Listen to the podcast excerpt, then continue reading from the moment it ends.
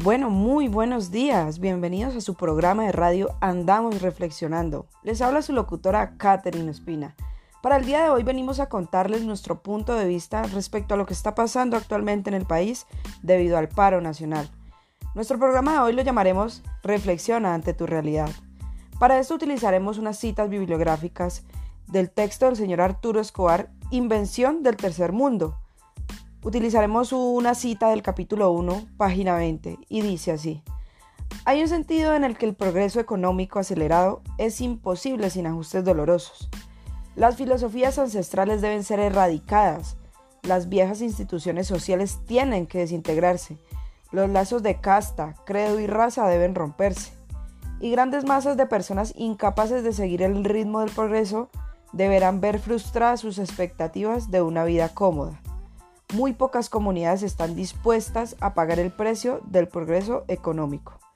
Con esta cita y basándonos en los hechos acontecidos actualmente, ha sido notoria la falta de empatía de parte del pueblo colombiano, no solo de aquellos que pertenecen a estratos altos, sino de aquellos que pertenecen a la población clase, de clase media y baja.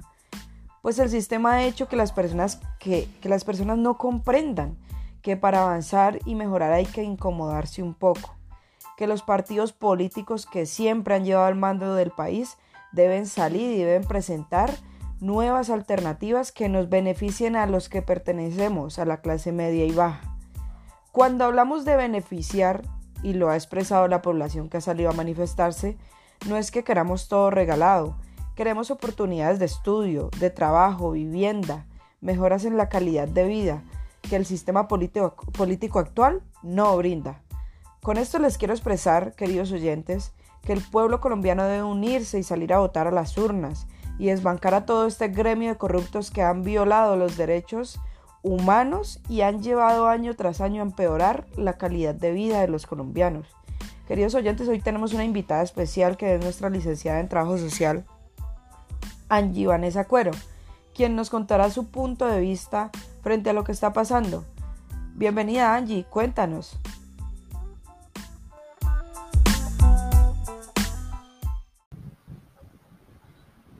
Bueno, muchísimas gracias, Catherine, por tu invitación.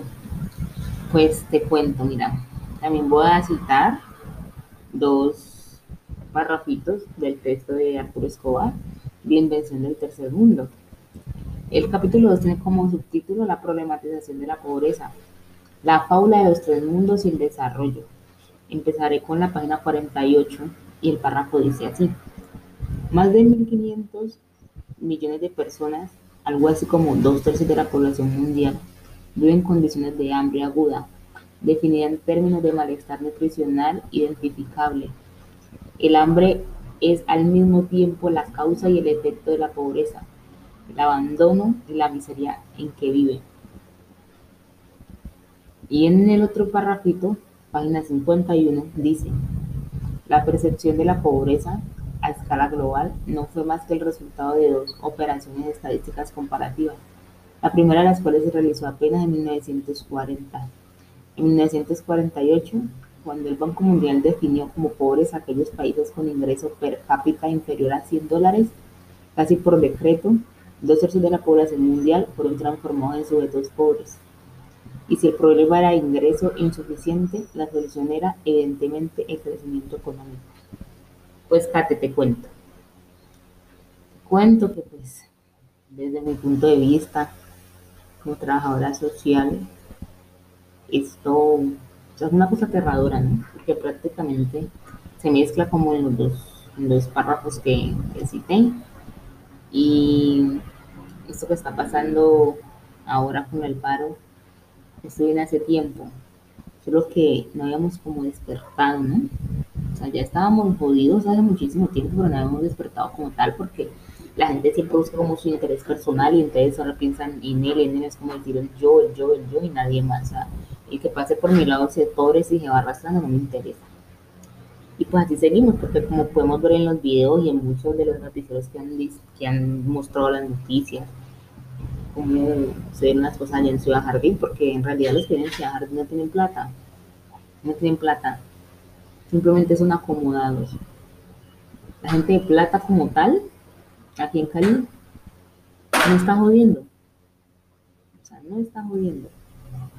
Pero, pues, a pesar de todas las muertes, siento que la reflexión más grande es que no importa el tiempo, las malas circunstancias, siempre va a estar ahí el pueblo, dando lo mejor de ellos.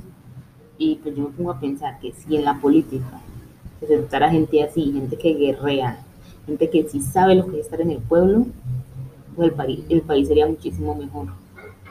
Sería muchísimo mejor porque hay gente que viene desde abajo.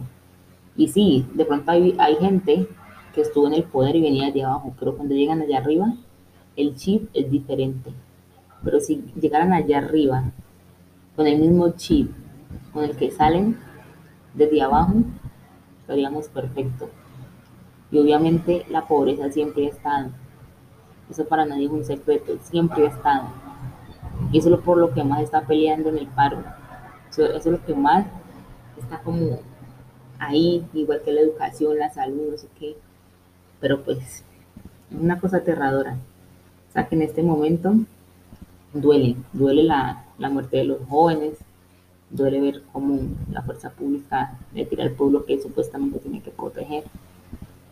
Pero aquí estamos y aquí vamos. Yo creo que sí lograremos, sí lograremos algo.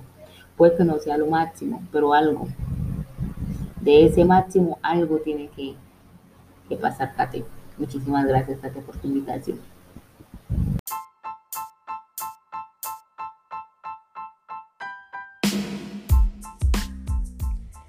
Bueno, muchas gracias queridos oyentes por acompañarnos el día de hoy. Espero haya sido de todo su agrado. Los esperamos mañana a las 8 a.m. Recuerda que ese es su programa Andamos Reflexionando. Feliz resto de día. Les habló su locutora Catherine Espina.